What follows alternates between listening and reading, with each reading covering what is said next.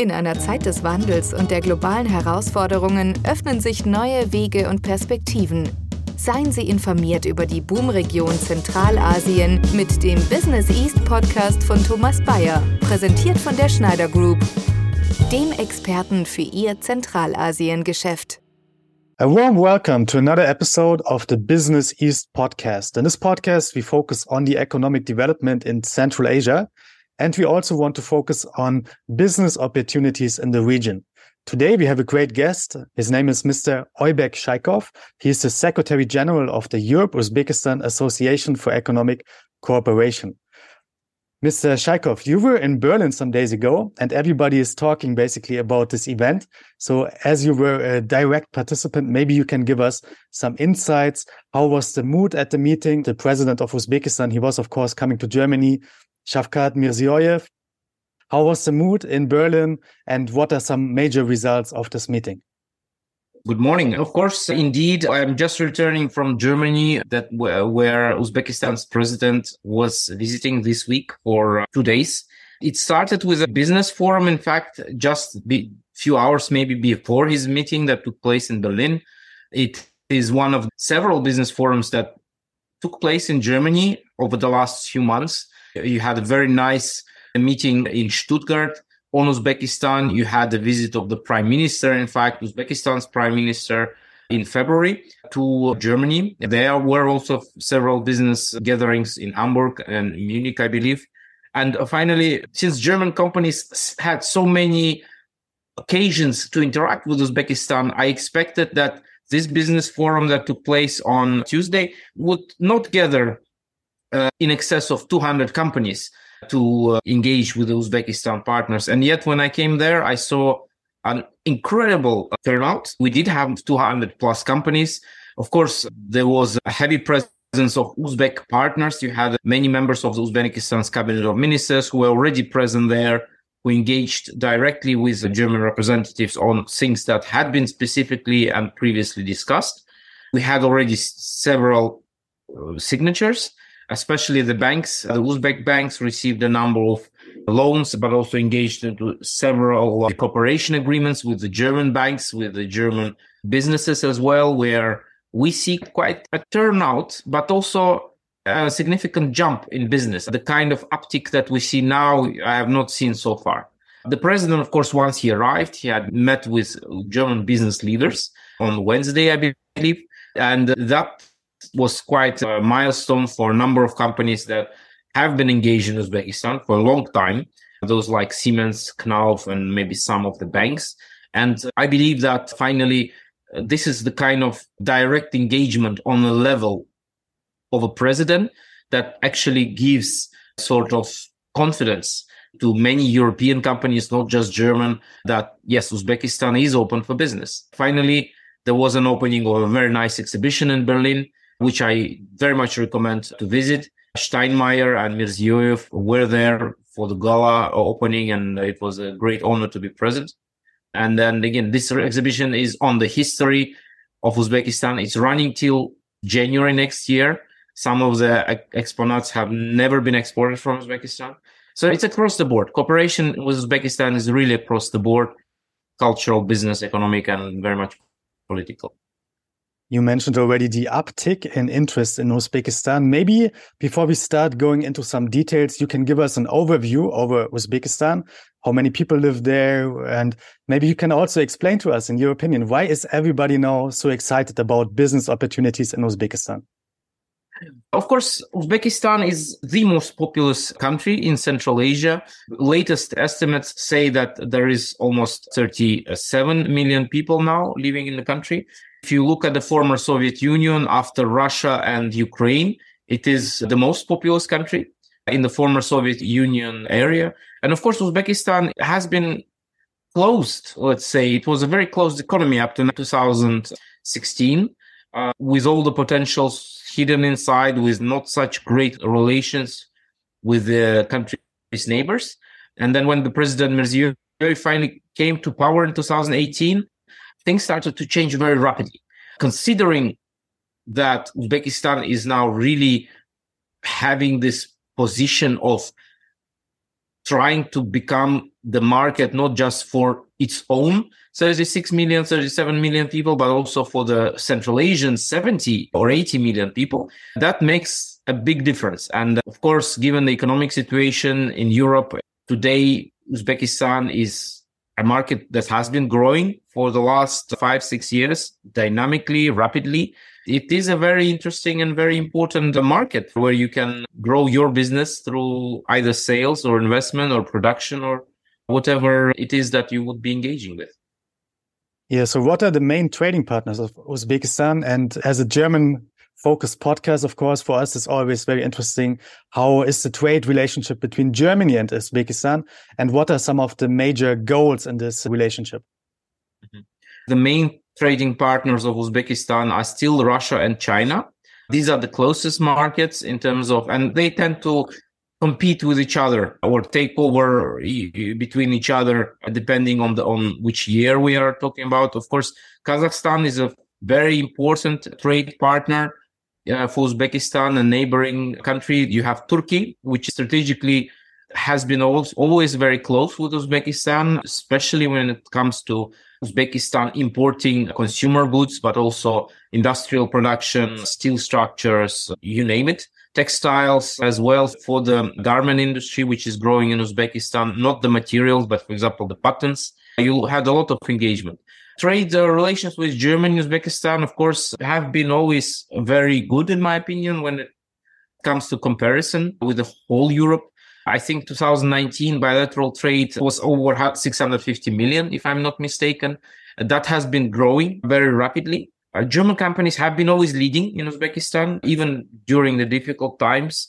You had really not so much presence from, let's say, countries from the European Union. German companies have always been at the forefront of this. And now, uh, to be honest, there was some momentum lost in the few years prior to, let's say, last year or maybe the year before.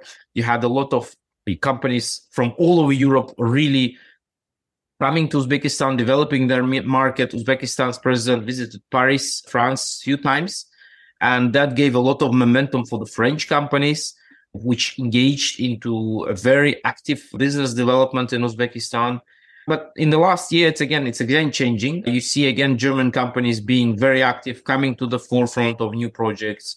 Very large German companies trying to create more engagement with the country. You have some which are traditionally already present, like Knauf, for example, but now you have Deutsche Bahn coming into the market, trying to support Uzbek Rail. You have other companies, for example, Siemens has always been present very much in Uzbekistan, but now Siemens is engaging already not just as a company involved in project execution, but leading some of the projects or engaged as an investor, equity investor in some of the projects, a large projects was, for example, a combined cycle power plant in the southern of Uzbekistan, where Siemens is a very big and important partner.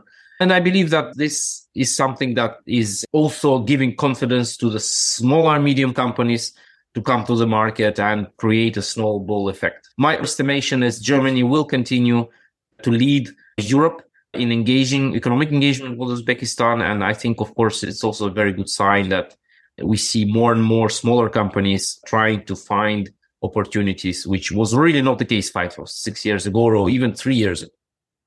You mentioned it already since 2016. Uzbekistan is really opening up. Uh, it's because of the president Shavkat Mirziyoyev, who came into power in 2016. What are some of the most significant changes and developments we have seen since then for the Uzbek economy? Uzbekistan 2016 was a very different country. You had not even have liberalized foreign exchange rate. So there was an official exchange rate, which was about half of what was the real market exchange rate. So you had to go to a bazaar in Uzbekistan in order to change some local currency, because if you're going to the bank, you get only half of what the market value is. Unfortunately, that was a significant impact, of course, also on business because the business could not go to the bazaar. What business had to do is import goods from abroad. For example, me specifically, I also am a board member of Uzbekistan's largest private engineering company. And at that time, we had to buy Eh, excavators from the UK, sell them in Uzbekistan in order to simply exchange our funds which were received from foreign companies. For example, Mitsubishi or whoever, Hyundai Engineering International was my customer, was paying me in US dollars, and I could not go to the bank and exchange it. I had to actually bring in excavators. So this is the kind of things that businesses across the board had to go to in order to not break the law, but at the same time to try to at least get their money. You cannot pay money to foreign currency to your local people. So you had to bring in excavators. So this has significantly changed over the years. 2017, the currency controls were removed. The liberalization happened. And this was the biggest, I think, uh, stimulus to the economic growth in Uzbekistan. There were a lot of risks involved of just letting go of the exchange rate. There was a lot of debate in the local, say, economic community, in the government. But in the end, was a president's really will decision to say, no, we do it, we move forward. And that played into really a huge boost into the market. One of the other things, of course, is the diversification of economy. Uzbekistan was very much a very long time since the Soviet times, a resource based economy. So we would export only gas, gold and cotton and some other things, but mostly those elements. And this is a very, I would not say low skill, but at least it's a resource economy. It's a very different type of proposition than what Uzbekistan is today. We did export cars already back then, but the new president really he made a focus on generating added value across various industries in Uzbekistan, especially when it comes to cotton. Uzbekistan is no longer exporting cotton. It is exporting garments. It is exporting materials from which the importers can make already a final products. Of course, the aim is to generate a business model where maximum added value would be created in Uzbekistan. That is also true for the chemical industry, for example, petrochemical industry. Uzbekistan today is exporter of polyethylene, polypropylene, now uh, caustic soda. There are very complex process plants which are built in Uzbekistan, being built one after another. And of course, Uzbekistan is extracting a lot of various high grade raw material and very expensive also uh, raw materials, but it is really a to process as much as possible within the country and then export it. So one of diversification of economy and sort of the creation of this added value is really one of the top changes, I believe. Of course, the political reforms, the improvement of the business climate, the tax regime, the uh, removal of a lot of bureaucratic procedures and local licenses that sort of played a, a role into generating a much larger SME base, um, bringing a lot of business out of the shadow sector into the light, into the white economy. So the gray economy was estimated in Uzbekistan to be three or four times as large as the uh, tax paying, let's say, economy, because of course everybody had to exchange their funds currency in, in, in the street. And that sort of makes it very difficult to bring the money back into the system and make sure that hmm. the taxes are paid. Of course, infrastructural development is also extremely important. But again, besides those chemical plants, gas plants, etc., you have new roads, you have high speed rail, you have much better quality urban infrastructure and things like that that make really the country quite attractive. And you, once you see that happen in a relatively short period of time of five years or six years, you really see that the dynamics are quite impressive. Let's talk a little bit more about infrastructure projects in Uzbekistan. What are the biggest planned infrastructure projects in the near future in the country? I'm coming from an engineering background, not personally, but let's say professionally. Of course, I see the biggest change is that the power plants, the new power plants are being built in Uzbekistan, most modern that they can be combined cycle power plants. So it means that Uzbekistan no longer just exports the gas, there is some limited gas exports, but Uzbekistan is trying to stop that and is trying to use the gas to generate electricity locally or use the gas to for the chemical plants to produce high added value products like polyethylene or polypropylene. For me, one of the biggest plants that is now being planned is 1,500 megawatt combined cycle power plant in the south of Uzbekistan. That's the one where Siemens is a partner. EDF is also the French EDF is also a partner there, and you have a Dutch company as well, which is a partner. So it's I would say it's almost a fully European project, and you have a number of chemical clusters that are being built. There is a methanol to olefins projects in the western Uzbekistan, which is incredibly large, which is being built now. It's very difficult to even pinpoint a single project, uh, which would be the biggest or the most important, because really the government is making sure that it's moving forward across the board. You have BYD plant, which is about to launch local production of electrical vehicles. And you have new textile clusters popping up.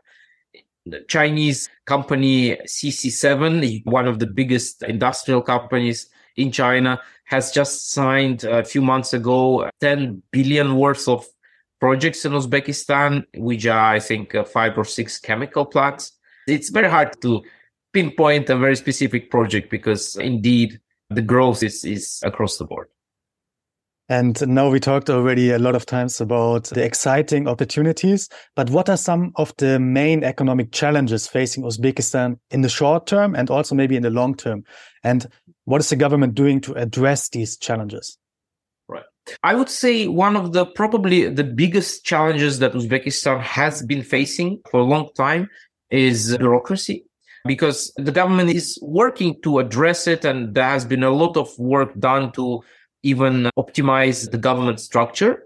Now, the government has actually let go 17,000 employees in the recent months, which is huge. It reduced the size of the government by, I think, 20%, which is monumental. Now, the ministry level has improved, but now you have the municipal level, then you have the regional level, and then you have those old type of very large government ministries uh, where despite the great success on the top level and the mid level, on the deputy minister, on the ministerial level, then you have to move into the execution.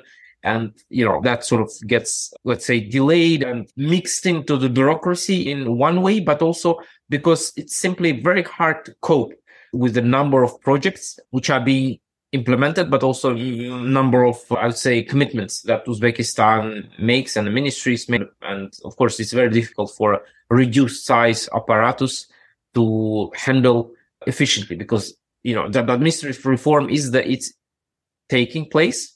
But in my view, it is still mm, not catching up, let's say, with vision of the president, with really the commitments that Uzbekistan is making internationally in terms of really trying to make sure that all to the last little MOU that has been signed with a, a regional supplier of, of, I don't know, uh, pins for pa- papers that's handled in a way, but in a proper way. For me, there is a lot of inefficiency still with the government, although with any government it's the same.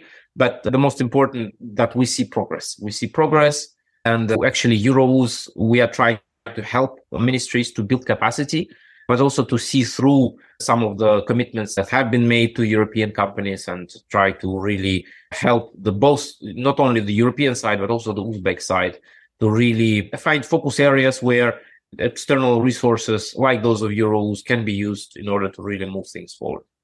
Of course, another one is limited access to financing and the national debt. I think one, if you talk about longer term risks, Uzbekistan was one of the countries with uh, almost zero national debt 2016 so uh, the policy of the previous administration pre 2016 was very uh, soviet type so they would not take any external debt. They would keep a budget surplus. They would keep a lot of let's say a very large gold base permanent untouchable although that may work in one way, but of course it limited the opportunities in another way. So when the president finally, the, uh, this president came to power, Uzbekistan changed its monetary policy towards what we normally see in most countries in the world today. They brought in some very qualified people, including a deputy minister of, finance who used to be a vice president of HSBC, an Uzbek compatriot and a very smart, very, say, progressive thinking minister of finance. And that created a lot of momentum. Of course, considering that the country had no debt, there was a very good head start because they would start taking debt. They would start working with international financial institutions to really try to get external financing for infrastructure projects, which would later generate added value and therefore generate income for the national government and the national budget. When it comes to the risks, I would say that one of the risks is that too much debt and too much, let's say, external, especially debt is taken on in a short period of time. Uzbekistan has done that. Uzbekistan actually was one of the few countries growing during the pandemic. So Uzbekistan showed 0.2% GDP growth in 2020, if I'm not mistaken which is one of the, I think, or three countries in the world. The lack of debt at the start of the pandemic was a major factor because then Uzbekistan was able to take that, but also the reserves of the gold, the fact that Uzbekistan is one of the largest producers of gold and the largest exporter of gold during the pandemic that helped significantly the economy to keep it stable. In my view, it was the right decision to also to, as an economist, to take that during the pandemic in order to soften the blow of this really full stop of the economic activity in China, in other countries for a period of time in order to survive this really basically the full stop of the economy for even for a short period of time. And that Uzbekistan has been grow- increasing its growth after that. The IFIs have just recently published their GDP figures, and there is expectation that Uzbekistan's real GDP growth rate will be above 5% for the next, I think, during 2023, and then even keep, will keep continue growing in the next year. So this is a very good sign. But of course, at this point, you do need to stop taking debt because the risk of uh, we, we saw a lot of countries in the same position in the past which ended up in a very serious problems because they took too much debt too fast. So one of the main risks i think in terms of long term that to watch out for is that uzbekistan doesn't take too much debt or limits that debt. In my view the risk management strategy of the government is quite good in that sense. They set up a legal national debt limit by the parliament and the government as executive element of the governing system, it cannot go over that limit. And that sort of guarantees as well certain limitations. Whether this would work in practice is something that in my view is to be seen, but at least in theory and in terms of the structuring of how this risk is handled, it seems the right way. So the rest, of course, the future will show. You mentioned the debt many times now. Maybe you can tell us the number. How does the debt in Uzbekistan compare to the GDP at the moment? And you also manage the debt limit. What is the debt limit exactly? It's a good question about debt to GDP. I would not, I would not say, let's say off the top of my head, unfortunately. I think the average up to 2021 was, so if you count the last years was 25%. Hmm. I believe it increased up to 34% just in, before the last year, 2021. It probably further increased thereafter, but the government set up the limit at 60%, which is the number which is actually recommended by the international financial institutions, which, you know, it, it sounds much, much more stable than we see in the most developed countries. The idea, I think, of the uh, government was initially to keep it under 50%, but then on the recommendation and the evaluation of the international financial institutions, I, I believe that they ended up with 60% limit. So I imagine that it could be probably around external debt would be probably around 55% during pandemic. So it should have jumped, has come down a little since then. But I would say that as long as Uzbekistan doesn't go over that 60, 60% figure, I think uh, that that could work. Yeah, especially when we compare the debt level with other countries, as you mentioned, it sounds pretty sustainable. Now, maybe we come already to the last question. You are the Secretary General of EUROUZ, and maybe you can tell us a little bit about the organization and what are the goals and the future of EUROUZ. Of course, EUROUZ is the only chamber of commerce in Uzbekistan, which is covering the entire European Union. We are hoping to become, in the very nearest future, the official EU Chamber of Commerce in Uzbekistan, which is an EBO, European Business Organization, endorsed by the European Union. We still have some technical process to complete, but I'm pretty sure we are going to do that in the coming weeks. In fact, we've been there since 2012. So when the EU embassy opened in Uzbekistan, the EU delegation opened its embassy in Uzbekistan. We started to really follow the country and we started to try to bring the European companies together really on this market. So what we do is we support very simple. We support European businesses in Uzbekistan, whether it is informational support, whether it is due diligence, whether it is the government relations, the engagement with the government or interpretation of the actions of the government. We do provide certain capability on research, formal and informal engagement in order when, let's say, the government, the even private partners are not happy or not following up. The culture of it's a very Asian culture, so you don't get that straight message into your inbox that something is wrong. So you need to engage, you need to investigate, you need to understand, you need to mitigate and correct. And these are the things that we guide our members on. We are a membership based organization. We have very different companies. We have very big companies like uh, Pietro Fiorentini, like EDF, which are members. And then we have smaller companies also, which are doing services. We have, uh, uh, PPP uh, companies, we have agro companies, so really across the board. And our motto is to unite the European business in Uzbekistan. And that's what we do exactly. So of course we help Europe, Uzbekistan businesses to develop their relationships in Europe as well. And we support every European Chamber of Commerce in engaging with Uzbekistan because it is very clear that not every European Chamber of Commerce has the capacity and understanding to help their members engage in Uzbekistan. The membership fee for the companies is between 1,000 and 5,000 euros.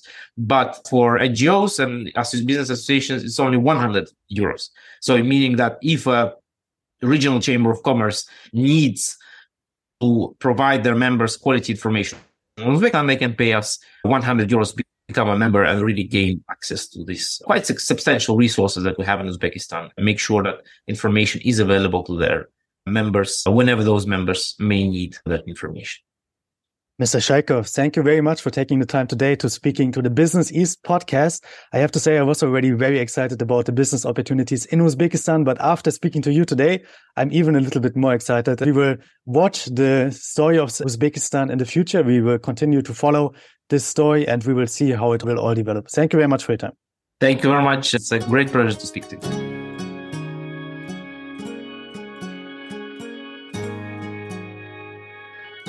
Mit über 500 Mitarbeitern an 16 Standorten ist die Schneider Group der Experte für ihren Geschäftserfolg in Osteuropa und Zentralasien. Rechts- und Steuerberatung, Finanzen und Buchhaltung, IT- und ERP-Lösungen, Outstaffing, HR- und Interimmanagement, grenzübergreifend aus einer Hand. Wir vertreten Ihre Geschäftsinteressen in Zentralasien mit lokaler Kompetenz und globaler Perspektive.